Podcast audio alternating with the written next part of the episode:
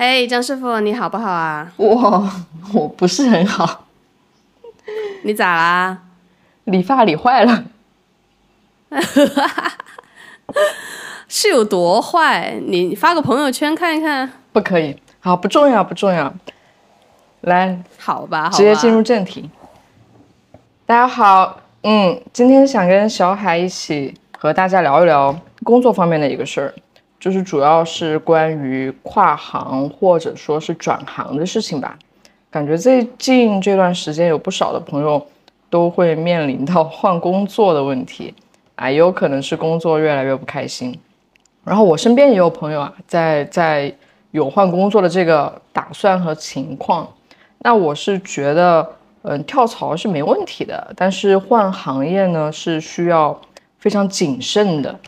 我应该是从二零一六年开始工作，然后一直到现在都没有转过行，就一直相差不多是相同的工作干到现在。小海应该也是差不多，我记得大概是从二零一七年开始就在从事音乐教育相关的工作，一直到现在。不过你那个是。我到现在也不是很懂到底是干嘛的，也不知道怎么跟别人介绍你的这个工作，你你可以自己简单说一说吗？是很正常，就是最近我跟很多人交流的时候，发现他们都完全不了解我的行业。嗯啊，其实我跟你不一样的一点就是说，你开始工作到现在都是一个行业。其实我前面有一段摸索的时间，那是那个不重要啊，但是确实就像张师傅说的，我差不多。也是从一六一七年开始就从事这个音乐启蒙的工作。我要说我的这个行业是做什么的吗？真真的是三言两语有点说不完啊。简单的说，它可以归结于大的学龄前的启蒙教育，就是在小朋友们学乐器、学唱歌那种比较，在大家看来。嗯，常规的音乐学习之前，来在音乐方面打的一个基础。但是，与其说这个时候是学音乐，不如说是用音乐这个工具，让小朋友们在其他的方面得到全面的发展。大概就这样吧，我我觉得不重要，不重要啊。行，我还是没听懂。好好的，但不管怎么说，我们两个都都是属于在一个领域里面专注了七年的人。对，但是不一样的是，我是一个快乐的打工人，一直在打工。然后，羡慕小海现在已经是算是有两三年苦逼小老板经验的小老板了。是，所以这里奉劝大家一句啊，能不当老板就尽量不要当老板。嗯，真的压力挺大，挺痛苦的，还是当一个快乐的打工人吧。那。无论我们是打工人还是小老板，那我们在这个领域既然那么长的时间了，肯定是收获了一些想法和东西的。那我首先问问张师傅啊，你觉得就是在这么长的时间一直没有换行业，对你对你来说最大的意义是什么？我觉得不是对我吧，我觉得对所有人的意义，就长时间在一个行业里面待着，我觉得主要是两两方面。第一方面就是。你会因为时间够长，所以说你的专业度的提升会变得更加的有价值，就是钱会变多。啊，第二个呢，就是因为你你在一个行业里面时间长了，所以你对这个领域、对这个行业上上下下、左左右右的事情就会更加的了解，然后你就会发现你的选择其实会变多，就你到时候要换公司也好。呃，然后去做横向或者纵向的一些拓展的时候，你就会发现原来你可以干的事儿有那么多。没错，那我觉得这样说来的话，老师这个行业更是所谓的越老越吃香啊，对吧？嗯，你你经验丰富的，你教学时间长的老师，肯定家长会更买单啊。就比如说一开始初入职场的老师，可能他一节课的课时费就两百块钱，但是如果嗯，你十年、二十年教龄，你都都干到非常厉害。无论是在公立系统里面的什么呃教授、副教授，或者是在社会上的那种所谓的资深老师，他可能一节课的课时费就可能是两千块哦，这可是十倍的区别。嗯，那我不知道张师傅，你的工资方不方便跟大家透露一下呀？那肯定是不方便的呀。那你就说一下，呃，你的工资跟你才开始工作的时候有没有这样比较大的，比如说十倍、二十倍的差距吧？呃，有的。哇哦，那就要看你起点是多少了。呃，嗯，不重要嘛，反正就是这个增值，自己增值的事情，到后面它肯定是理所当然的，就是你正常工作的啊，你你认真工作的话，是对。总而言之，反正我们也不是说换行业不好，然后也没有那个立场说劝大家完全不考虑跨行，只是说，呃，我跟小海在这件事情上是。肯定感受到了一些，不管是回报也好，还是说，嗯，在自己这个行业领域的成长也好，所以说就跟大家，在现在的这个大环境的节点去聊一聊吧。没错，那我我先聊一聊我的情况，我反正是从七年前，然后就开始做，嗯，食品饮料行业的品牌方面的工作，然后基本上。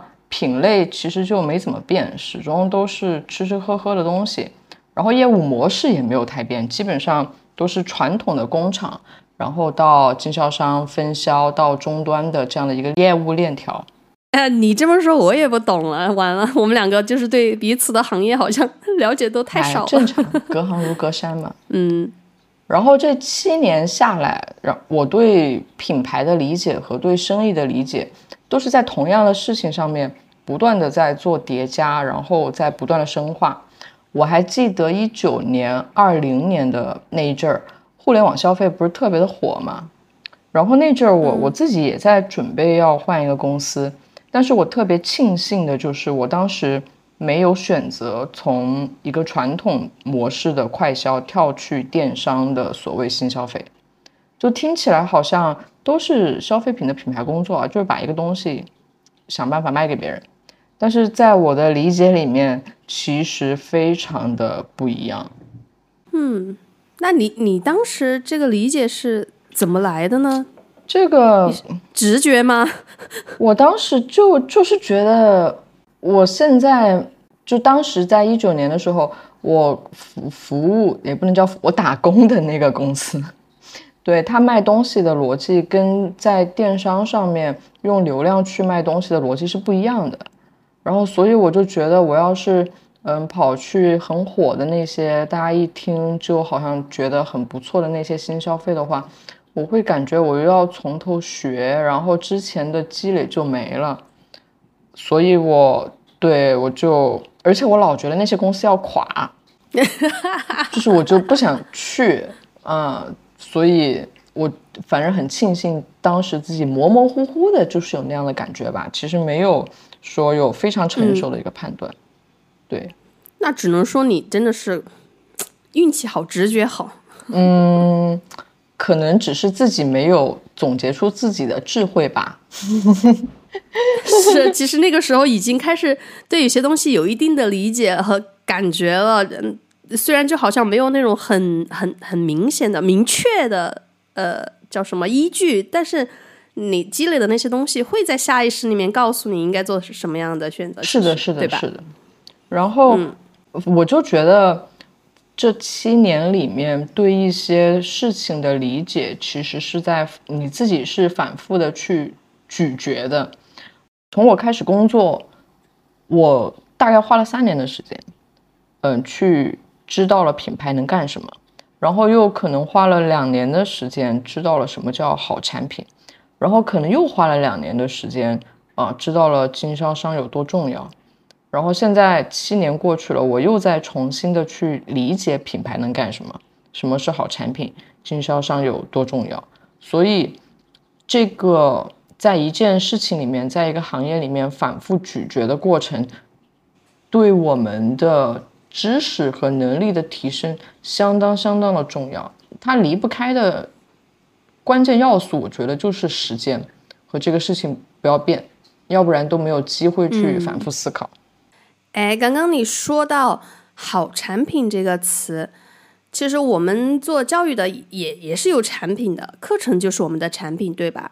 然后对我来说，我觉得这个产品好不好，就是很明显的事情啊。就一个课程，小朋友们接不接受？接受就是好的产品啊。那比如说在你的行业里面，嗯，像一个东西，一个饮料好喝，卖的好，那就也就是好产品啊。我觉得是不是好产品，不是一个非常显而易见的事情吗？那为什么会要花好几年才能去呃理解这个点呢？那这个里面就一个产品方方面面、门门道道的事情就可多了。比如说最开始的时候，我对好产品的理解。我觉得是很模糊的，就好像一个产品它的卖点要是能够说清楚，我就会觉得它是一个好产品。就比如说一个果酒吧，啊，你说这个里面果汁含量多少多少，嗯，百分之三十的果汁含量，然后这个水果原料是来自于，比如说什么飓风葡萄呀，然后，嗯，就类似这样，你能把这个事情说清楚，啊，我就觉得它是好产品。因为你在卖的时候，你是有话术去支撑你的好的，对吧？你把什么好都说了，怎么能不是一个好产品呢？但是，嗯，过了几年，可能在二一年、二二年的时候，我才知道，哦，当这个产品用上这个平行的时候，或者当这个产品要用上这个容量规格的时候，它在品类里面有了一个什么差异化的时候，它才会是一个好产品。或者说它更有可能变成一个好产品，比如说像嗯味全的那个果汁，它用了一个扁平的瓶子，然后缩小了瓶身，然后放在嗯超市的冷藏柜、冷风柜里面，它就会自然的显得比会员的利乐的包装会更加的新鲜、更加的精致。嗯，但其实本质上味全那个果汁它就是个假的冷链产品，它也就是一个。浓缩还原的果汁而已，明白我意思吗？其实，明白。对，按照我以前的想法的话，那会员的这个产品，你真要去讲所谓的卖点，你会发现它也讲不出个什么好了不起的东西。但是它通过对于包装的洞察，对于容量的洞察，甚至包括对于陈列的地方的洞察，它整体合在一起，它就，我现在会承认它是一个好产品。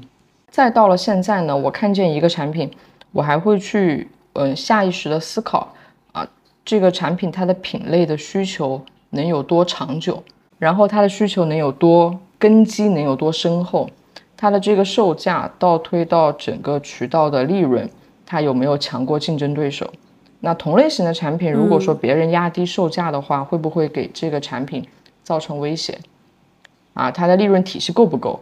未来它的横向开发的时候，会不会有增长点？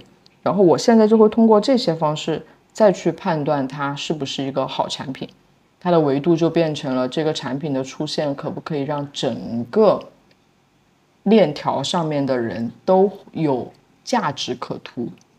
所以你会发现在一个行业里面待久了，你就会慢慢变成专家了。就像我刚才举例子的这个关于一个好产品的理解，它其实在从简单的一个消费者端慢慢的叠加到。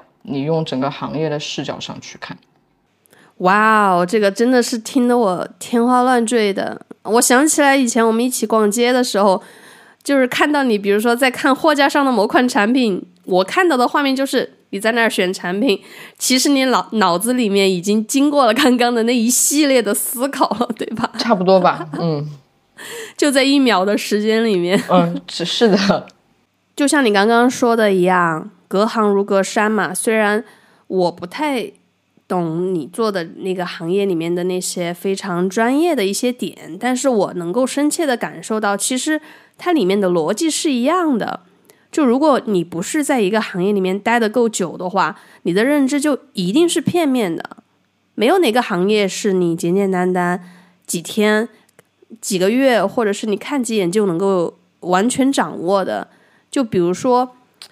我也是有你在我自己的行业里面有你那样，就是一步一步、一个阶段一个阶段的认知。就像我刚刚从事音乐启蒙教育的第一年吧，我觉得那个时候作为老师最重要的就是备好课、上好课就行了，就是把自己班上的孩子管好就行了。那后来在第二、第三年的时候，我发现你光备课不行啊，你可能就你课上的再好，如果市场做的不好，宣传做的不好，你没有孩子来报名啊，所以那个时候又得配合教务老师或者是市场的老师做好销售的工作，跟家长沟通的工作。那再过两年，呃，随着真的在这个行业里面深耕的很久，随着对教育慢慢的深入的认知，包括现在时代的发展、科技的发展，我现在觉得对于老师来说，光有自己专业内容的知识就完全已经不够了。然后你去一味的销售或者是做教务也不够了，因为对于现在的老师来说，传授知识技能的这个功能很快就要被 AI 代替了，所以老师应该要更广泛的去发展自己的认知啊、思想，包括人格魅力，要从精神和创造力上面去更多的引导学生、引导小朋友们。所以，你只有在一个行业里面待的年限够久，你才能够真正慢慢的触碰到这个行业的方方面面的东西，以及去深入的思考它的最根本、最核心的东西，也才能够跟着持续的改善自己，让自己不断的进步。我最近对持续改善这个事情啊，感受又深了一点。就这个词语，其实也是一八一九年就就老师在。就你的领导或者你的老板会提这个词，但最近我就会发现，呃，我的同事们好像 没有持续改善的这个习惯，就感觉事情做了就做了，然后做完了好像交付了就完了。后来我就去问他们，我说你们为什么就没有持续的去优化一个事情的习惯呢？你都不知道我最后得出来的结论是什么？其实也是啥，就是也不是因为他们。看不到问题，或者说因为大家工作不认真，就都不是因为这些，因为懒，也不是因为懒，是因为他们没有把一个事情重复做下去的意识。嗯，就比如一场线下的活动，做完了就做完了，啊，就不会去抓细节。细节是什么意思呢？就是比如说这个 KT 板，这个板子摆在这里是不是更好？那这个桌子上。有一个引导的牌子会不会更好？就关注不到。我觉得不是因为大家不想好好工作，也不是因为脑子呆，他就是没有意识到我以后还要做这个活动。我讲得清楚吗？就是如果说一个事情，他已经确定了我会重复的去做，人的那种思考和持续去优化他的意识，他自然而然的就会出来。我不知道大家有没有这种感受啊？所以说，我觉得人他是需要确定性的未来的，不然人会没有安全感。这个事情在工作上，我觉得也是一样的。如果你都不知道这个事儿做来干嘛，之后还会不会持续的做，那就脑子其实就不会去动。嗯，你们上课我觉得也是这样的，而且我觉得你们上课的话，这个感触肯定会更深。对，一样的。但是我们比较特别的一点就是说，其实反而对于未来要不要重复做这件事情，我们是一开始就知道的，就是一节课它就是要重复的上，所以我们呃会在上课这个点上的话，会比较有去不断的持续改善的这样的意识。嗯，因为首先一个课可能会给很多班的小朋友上，他不是上一次就不管了。那同样的教学内容呢？同样的老师不一定每次都能够传达的一样好，那即使一个老师他能力足够，能够保证每次上课传达的内容都是同样好的，但是你面对的学生群体不一样，你也不一定能够收到同样的反馈。那即使前两者都能够很好的完成，但是这个时候你也可能，你有可能遇到不一样的来自家长啊、同事啊、上级的一些反馈和意见。总之。就是你在不断的重复同样的事情当中，你其实还是会反复遇到各种各样的困难。那肯定的嘛。那如何去？就是哪怕对吧？哪怕你同一个呃那个叫什么展会，或者是同一个活动，对啊，你来的人也不一样。反复的做，对，什么人都不一样。你你每次遇到的问题可能都不一样。你只有反复的去做，然后不断的修正，你才能够越做越好，是吧？好，我我们教学里面，我那我就要分享一个。很优秀的品质叫做教学勇气，嗯，你们叫做品牌勇气啊？没有，没有这种词语。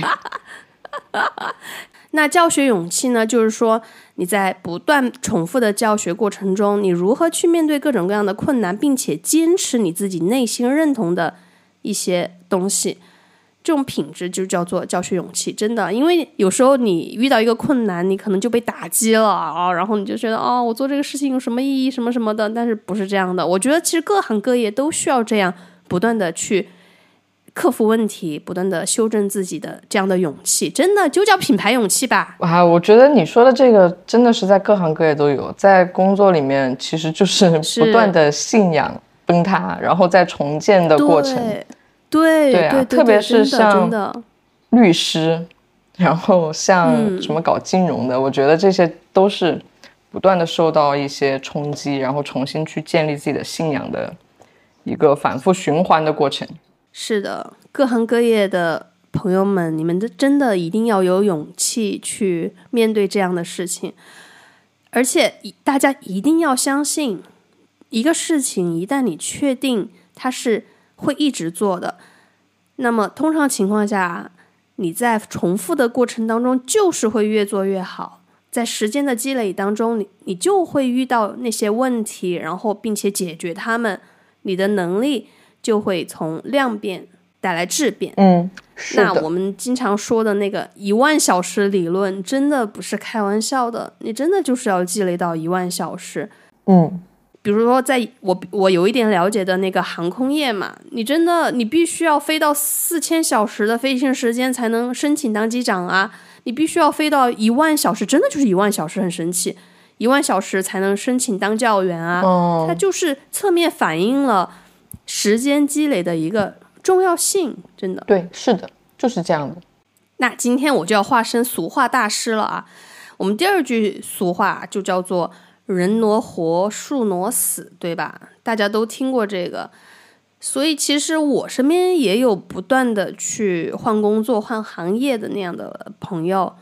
其实大家可能会感觉，好像一个事儿如果做的太久了，嗯，遇到不满或者遇到困难，其实第一反应就是换，就不要再做了，换换工作、换行业，真的还这样的情况还是挺多的。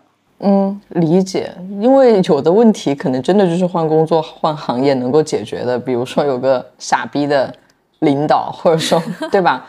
比如说你公司的业务就就是不行了，那那就是得换呀。那我也不是说倡导大家就不要换工作，在一个地方就磕到死，那肯定也不行。嗯，但是换的话，应该是要有主干的去换。我会我自己。呃，会给到两个非常不成熟的换工作的逻辑。第一个就是在一个行业里面换，第二个就是核心能力可以复用的换。嗯，就对普通人来说，我觉得在一个行业里面轮岗的价值会大于在同一个岗位里面去换行业。嗯，大家想一想这个问题，就是这样风险会小一点。举例子哦，比如说你做餐饮。在餐饮的门店运营、供应链管理、菜品开发这些岗位上面去轮，我觉得会好很多。它会有助于你去了解餐饮这个生意整盘的一个构成。对我，我曾经是走过半年的歪路的，都是品牌总监的这个岗。歪路，对，就是歪路，都是品牌总监的岗。我从快销去了宠物，然后后来发现，妈的，完全不一样。就一个是给人吃的，它是个食品的生意；一个是给宠物吃的，它是个饲料的生意。就真的不一样。虽然说消费者好像都是所谓的年轻人啊，但是它里面的逻辑有非常大的区别。然后半年我就跑了，就是才过试用期我就跑了，又回到去给人做吃的东西上面去了。那换回人的行业，我我就搞得懂了。就一切东西都来的就非常的快，上手就会非常的快。是哦，你不说的话，我也会下意识的觉得好像，嗯，你卖一包什么薯片和卖一袋猫粮，感觉好像差不多。你这样一说，那那完全就不一样了，不一样，很不一样的。但是你刚刚说的啊，就是，呃，在同一个行业里面轮岗也比换一个行业风险小一点。但是我觉得还是有不少朋友可能没有这样的意识，哎，他可能，嗯，说会只局限在自己的岗位上，他可能会觉得比较有安全感一点，比较舒适一点，他可能也不太会想去，呃，在同一个行业里面去尝试不同的岗位，对吧？所以我觉得，呃，关于在同一个行业里面换岗，还是说换行业的问题，可能还是要看他本身工作的性质吧。比如说财务，他给快销做财务，和给国企做财务，和给什么培训机构做财务，其实它是一样的，对吧？哦，是吧？我想应该是里面肯定有一些不一样，所以，嗯，到底是在一个行业里面去轮岗，还是一个岗位给不同的行业做？我认为是跟工种还是有一定的关系。我不知道像你说的，像财务这种，他们是怎么划分的？但是里面肯定有细分。我觉得知识构成还是很不一样的，就不敢妄言。对，也不能排除有一些工作做熟练了是可以跨行业的，也不排除特别牛的人跨行业也能如鱼得水。啊，这个肯定和具体的工作不一样。但是我可以跟大家举个例子，就呃，比如说呃，元气森林的唐总，嗯，牛吧？唐总对，唐总以前做游戏的，前几年跑来做饮料，现在不也被整的很懵逼？呃，当时他从游戏行业来到饮料行业的时候，我们饮料行业一堆人，反正就把他当学习的对象，呃，觉得给一个传统的行业注入了新的互联网思维，巴拉巴拉的。但是我不是很喜欢这个人，就感觉有点。不知天高地厚，做个东西出来也是炸乎乎的。以前他们的文章全都是类似于像刚才说到的互联网思维颠覆传统快销，讲什么数字化，讲什么流量。那现在呢，又会变成拥抱经销商。你你再牛逼，你现在还是得跟经销商喝酒。所以就是一瓶饮料从厂里面，从工厂里面到销售的那个小卖部里面。这里面的利益分配，这里面的门门道道，我觉得不是高举什么颠覆的旗就能把人给唬住了，瞎扯淡。他们就现在，他们好多的文章，在行业里面的人来看就是个笑话，也不知道唬谁。所以，其实换行业这个东西，嗯，还是要心存敬畏之心。就不能够想着你自己在这个行业里面哇哟好牛逼，你好像换了一个你就可以也很牛逼。我觉得这种天选之子真的很少，我们都是普通人。嗯，赞成，非常赞成，要有敬畏之心。对，呃，然后第二个换工作的逻辑，嗯，刚刚说到是核心能力的复用，呃，就像我认识一些在乙方的品牌策划，他干了蛮久。然后又想去企业里面去做品牌，听起来都是品牌策划哦。可能特别是你可能听起来觉得这两个应该是同一个工作，一样的呀。但其实很不一样，因为它的核心能力很不一样。我认为每一个行业都有自己运行的模式和逻辑，然后在这种模式和逻辑下面，对人的核心要求是不一样的。比如在乙方的咨询公司或者策划公司里面吧。一个品牌策划的核心能力很有可能是创意能力，是服务客户的能力，加班的能力，说服客户的能力。但是在一个企业里面，那品牌策划的核心能力可能就变成了跟同事相处的能力，向上管理的能力，然后项目的呃管理推进的能力，对自己这个。产品品类生意的理解，对这个行业竞争格局的理解，两者的视角是非常不同的。反正我招人的时候，呃，就是品牌策划的这个岗位，我基本上不会去看乙方那种策划公司或者咨询公司出来的品牌策划，那些有很多案例干过这个刷屏那个刷屏的人，我都不信。对我还不如招一个人，他跟我说他曾经在一个企业里面通过。做了一个不一样容量的产品，拉动了百分之十销售增长的，那这种人我可能还会更加的，就就就认为他能够干好这份工作。这一点呢，我自己的体会也超级超级深，因为我我们也要招人嘛。那其实我招人的时候呢，我真的就不太在意这个老师是不是学音乐专业的，因为刚刚我说了，我我们是做音乐启蒙教育的。比如说，让你现在来想一想。我们招人音乐启蒙教育，那不就应该学音乐出身的来教吗？对吧？但是其实完全不是，嗯，因为我们的重点的词是其实是启蒙这个词。启蒙的话，它其实是说针对学龄前三到六岁的。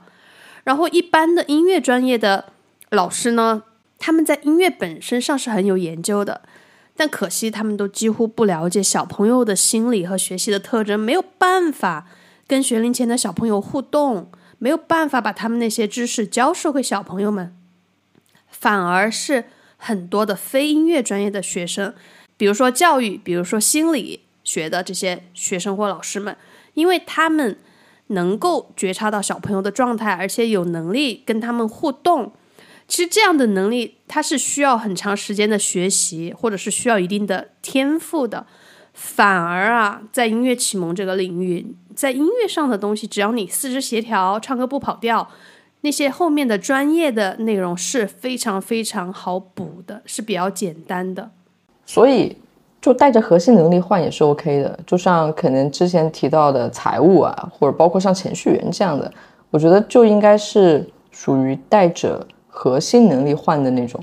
就像你描述的，呃，如果说一个人他很能够体察小朋友的这种反应，那他去做美术启蒙教育或者去做音乐启蒙教育，可能经过了专业的一些培训之后，都是可以上手的。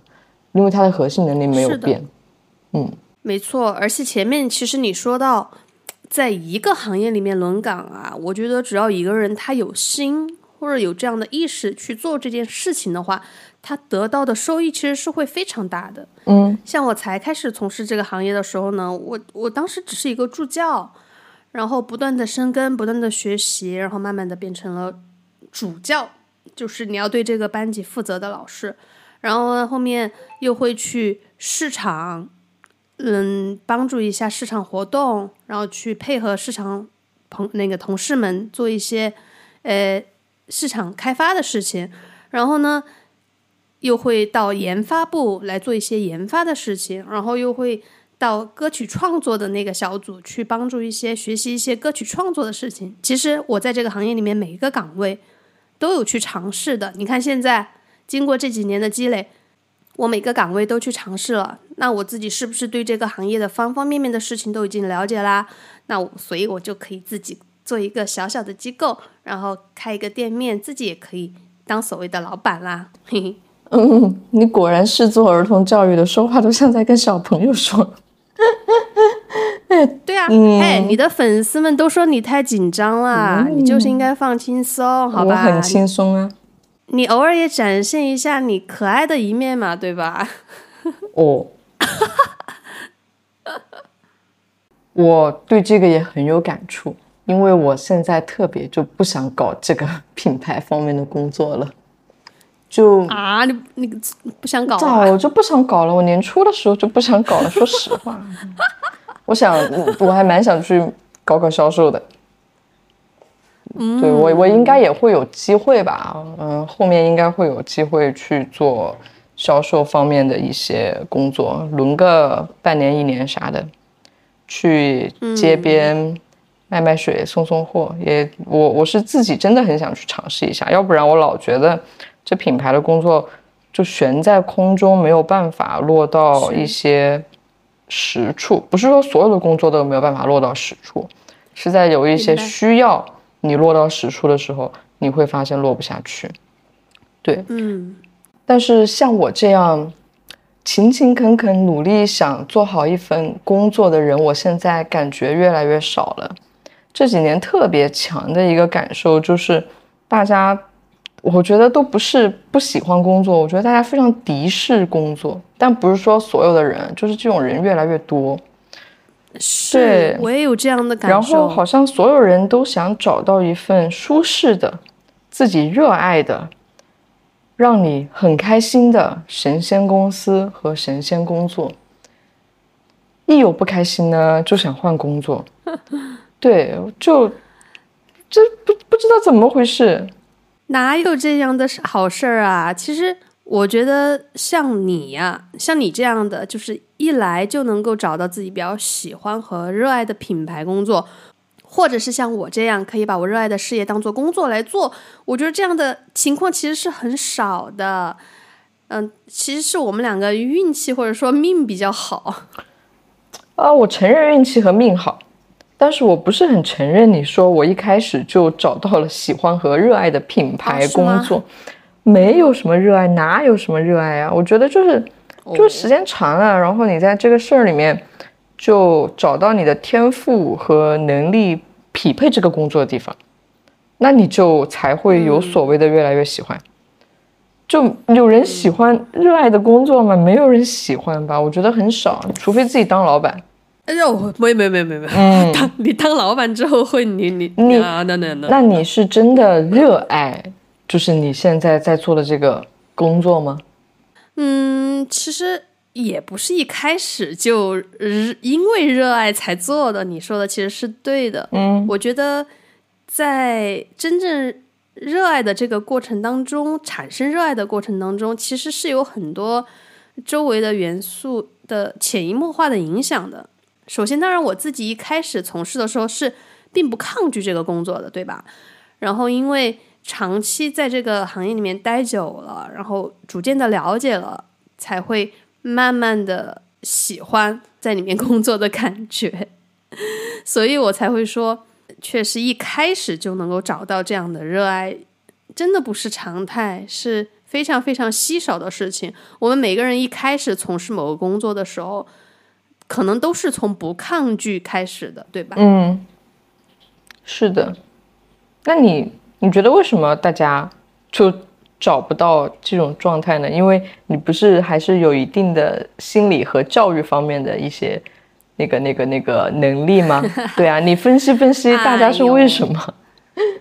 这些事情我不会用科学去分析的。非要我说的话，我就说他们就渣呀，你知道吗？就你当你选择了一个工作，当你选择了跟一个人在一起，你又不好好的对人家，这不就是渣还是啥？嗯，所以说我觉得好像这个重点不是。大家有没有耐心要去长期的干一个事情？有没有耐心在一个行业里面长待？好像里面的重点就是，就是现在有一点妖魔化工作和资本家这个事情。反正就是一碰到不开心的我，我就想换。我我一直在打工，然后你现在也是老板，但我们都觉得好好工作这个事情很重要。就这个 B 班谁想上？这谁不想天天就是吃喝玩乐旅游都想的？真的，我想我我在这里，我真的要要为所有的小老板们，我大老板我不敢说，我为所有的小老板们正一下名啊！真的，我自己当了老板才知道压力太大了。这个 B 班谁想上啊？我也不想上班，真的。对啊，这就是我们必须要去。接受的事情，而且我觉得在社会里面去创造价值，是我们人生里面必必要的一个选项。对于大多数的人来说，现在有一些论调，我就觉得太过头了。就工作本来就是我们生活里面非常必要和一部分的事情，而且你又是生活在城市里面，就为什么现在大家都在城市里面，而不是在乡村里面？因为城市它就是因为分工所发展起来的，我们就必须要在城市里面找到属于自己的一个分工，去劳动和创造价值。你要是不工作的话，就真的只能回村里面去了。嗯，那你这种说法我也不是很赞同。你你不要觉得好像村里面人家就不工作，我完全没有觉得。那那比如说我自己家里面有一个小小的农场嘛，然后。我我我家里人是其实长期都在那个农农场上面的，乡村真的就是乡村。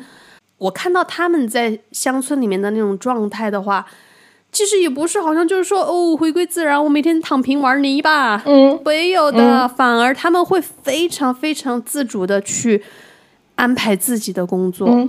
你在乡村里面，你要养活自己，你要去。呃，做让自己觉得充实的事情，其实你是有永远都干不完的活儿的。你除草，你今天上午安排除草，下午安排修一个什么呃小化粪池，后天养养鸡，然后你还要嗯观察那个天气，你还要做很多很多的工作。我我家人在那个农农场上面，每天工作的时间可以到十二个小时，你知道吗？真的是各种各样的工作。呃，我理解，在自然里面也有很多的事儿做，但是，嗯，其实我想说的是，哪怕是农民，他也是一种工作，因为他是对对，他是完成价值交换的一环。你种你种出来的东西，你是要卖的，对吧？你打造出来农场舒舒服服的。你你们也是有一一部分的民宿生意和接待生意的，对，它还是你的生产生产资料，你还是在工作。对我说的那种回到乡村，是进入以前那种没有很非常成熟的价值交换的那种真正的乡村，就是我自己种田，我自己吃掉，我不会想着说我要把它种出来拿去跟别人换一个鸡换一个啥。对你，你得劳动，你才能吃饭。动物也是需要你去补的，所以说，但现在如果说让我们回到以前那种原始的，嗯，生活里面，你的工作只是为了，或者说你的劳动只是为了满足自己的生存条件啊，那个东西它不算是工作，它算是求生。但是你真 对啊，真把你扔回去，你也做不了呀。所以，既然已经来到了现在的。这样的时代，然后生活在这样的城市里面，我觉得每一个人都有义务，也有责任去好好规划自己的职业生涯啊。对，这个很重要。没错，我们大家都是社会人嘛，而且我觉得大家真的有时候也不必把工作和生活就是分得一清二楚的，好像有时候觉得。工作太多，占用了我生活什么什么的，有时候真的分不清楚的。我们可能要用一种正确的心态去看待这件事情，对吧？嗯，分不清楚的。嗯，没有办法分得一清二楚的，很难。所以，哎呀，其实关于工作或者是说换不换工作这个事儿啊，我我和张师傅都是瞎聊聊自己的一些感受，提供一些我们过往的经验和认知。就是大家，如果你们想换。随便都可以换的，没问题。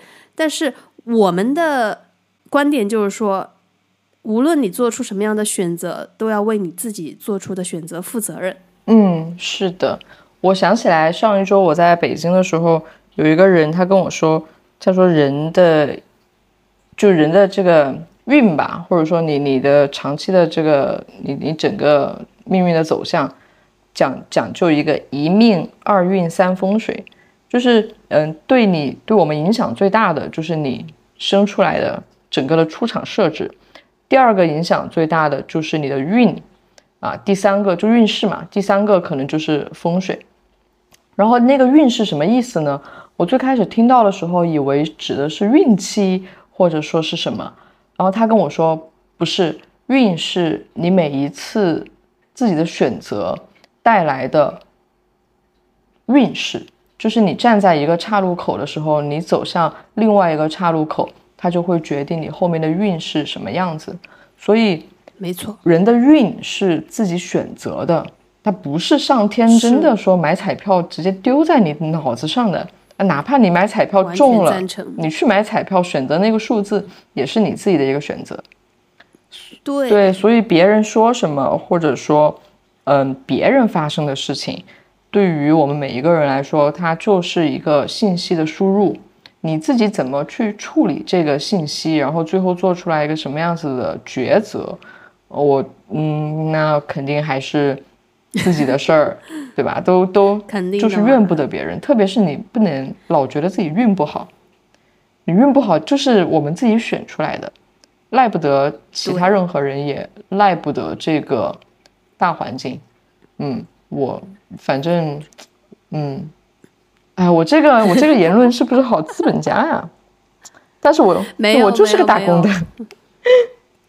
是，其实觉得自己运不好的朋友们，其实可以关注一下每次自己到底是做出了什么样的选择，然后下一次会要更谨慎，更对对对对对，我觉得多想想。我觉得选择这个东西是要复盘的，嗯，是要要要去思考的，对。嗯，因为毕竟我们只能生活在一个世界里边嘛，我们不同的选择延伸出来的平行世界，我们又看不到，对吧？我们只能生活在那个平行世界其中的一个，但是可能其他的平行世界里面有不同选择下不同的我们哦。嗯嗯，哎，马上，我想问你一个问题，就是如果说一定要，不是说一定要跨行，就是现在有跨行的机会。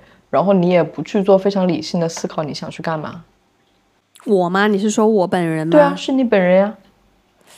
嗯，我想当科学家。哦，为什么呢？真的，我就好想当科学家哦。嗯嗯嗯，我理解。或者是宇航员也可以。或者是什么？宇航员。哦。就科学家或者是宇航员。嗯嗯嗯嗯嗯。哎，或者是明星也行啊。嗯。有点想当明星，嗯，流量明星，嗯，你这个我感觉好像不是，不是，不是换工作，我感觉你好像在说你的梦想，这不是我，我讲的真的是说你现在就拿着你现在所有的资产和积蓄，哦，知识这个事情你就不干了，你现在的工作你就不做了，你就是要去换一个事儿干，你你会换什么？就你，哦，那对啊，如果。你你开民宿吧？哦，开民宿是吧？哦，对对对，因为因为我觉得你刚刚加那个前提还蛮重要的，就是我我现在所有现实的东西啊，对现实的东西，嗯，那就开民宿吧，因为它始终还是在跟不同的人交流，嗯，然后它运营本身的话，其实还相对比较简单，但是重要的就是跟不断的跟不同的人交流啊，服务啊什么的，其实这个，我觉得是。嗯，我想我我觉得可以做的好的事情。嗯，明白。哎，那那你问了我，我也问问你吧。我因为我一直觉得你的那个基本盘还蛮蛮蛮厉害的，蛮稳的。那如果你现在你你不要没做品牌相关的这些了，没有做快销相关的这些了，你要去做什么呢？我我可能会去念哲学或者念艺术。学学画画什么的，嗯，那就是当艺术家嘛。嗯，应应也不说当吧，我觉得也不是谁随随便便就能当的，就是这个意思嘛。就是想从事这方面的工作，嗯，可能钱赚到了，这 B 班就真的不上了吧，就去当艺术家喽。哎，嗯，啊，那你就是当代的高更。嗯，行，你说话可真好听。好吧，那我觉得在这里，我就希望大家还是工作愉快，生活愉快，找到自己的平衡点吧。嗯，赞同。反正就也没什么好大不了的，就是找个工作，吃碗饭，但是尽量可以把这个饭吃的香一点。对，吃贵一点，嗯，没毛病。是的，好，那就这样，拜拜。好吧，拜拜。